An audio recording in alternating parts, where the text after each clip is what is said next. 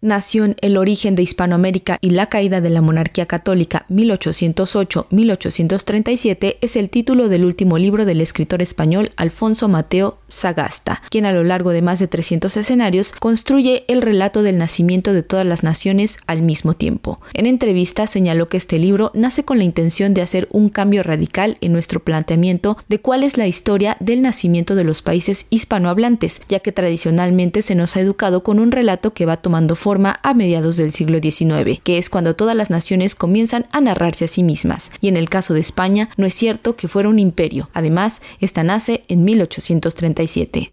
España nace en 1837 al mismo tiempo que el resto de las naciones hispanoamericanas. Nacemos todos a la vez. Lo que pasa es que todos formamos parte de un imperio, eso sí es cierto, pero no de España, sino de la monarquía católica, que era el imperio de los Austrias occidentales, fundado por los Austrias y heredado por los Borbones. Pero era un imperio descomunal, patrimonial, en el cual los distintos reinos de la península ibérica formaban parte, igual que formaba parte los distintos virreinatos de América. Voy a contar al mismo tiempo, de forma coherente y razonable, la historia de más de una veintena de naciones.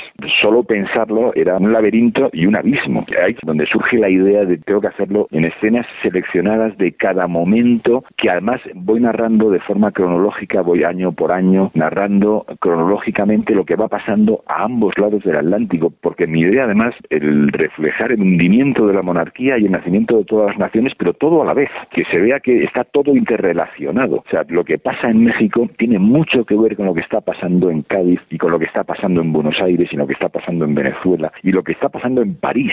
Todo está relacionado. Como tal, el texto no tiene una estructura convencional de un libro o novela histórica. Sin embargo, el autor ofrece una narrativa en la que se mezcla la crónica, el ensayo, el humor, la sátira, entre otros elementos y recursos literarios que atrapan al lector a una nueva visión sobre la historia hay una cosa que no se ve en los dos lados del mundo y que está pasando. Y yo eso es lo que quiero contar. Quiero contar que hay un universo distinto, de un cambio completo de sociedad que hay que reflejar y que hay que plasmar. ¿no? Porque es tan ambicioso el plan y tan relacionado con la literatura que por eso tiene que estar la literatura en las escenas y sobre todo el intentar dar a cada una un tono diferente. O sea, que no todas sean iguales, sino que hay mucha ironía, mucha, mucha sátira, también hay eh, diálogos, hay reflexiones personales, hay personajes pensando dice, bueno, todo eso, es ficción. Y sí, lo, que piensan es lo que luego ellos en realidad han escrito. Pero bueno, yo los pongo pensando, o sea, yo eh, genero personajes, convierto en personajes, personajes históricos, para hacerlo precisamente divertido, variado, porque creo que la historia que perdura es la que cuentan los poetas.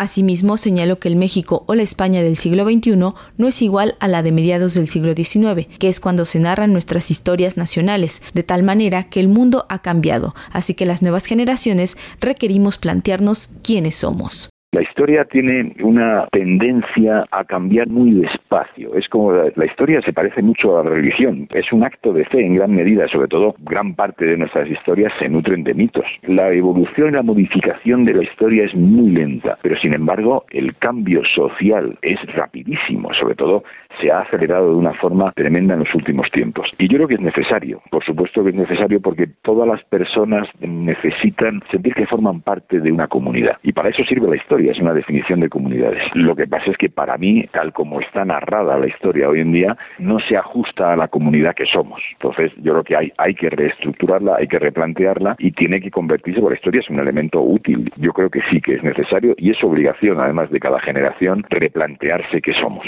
Este libro que se publicó en 2022 en España ahora se encuentra disponible en México como parte de la colección de historia del Fondo de Cultura Económica y se presentará el domingo 15 de octubre a las 18 horas en el Foro Pancho Villa de la Feria Internacional del Libro en el Zócalo. Para Radio Educación, Pani Gutiérrez.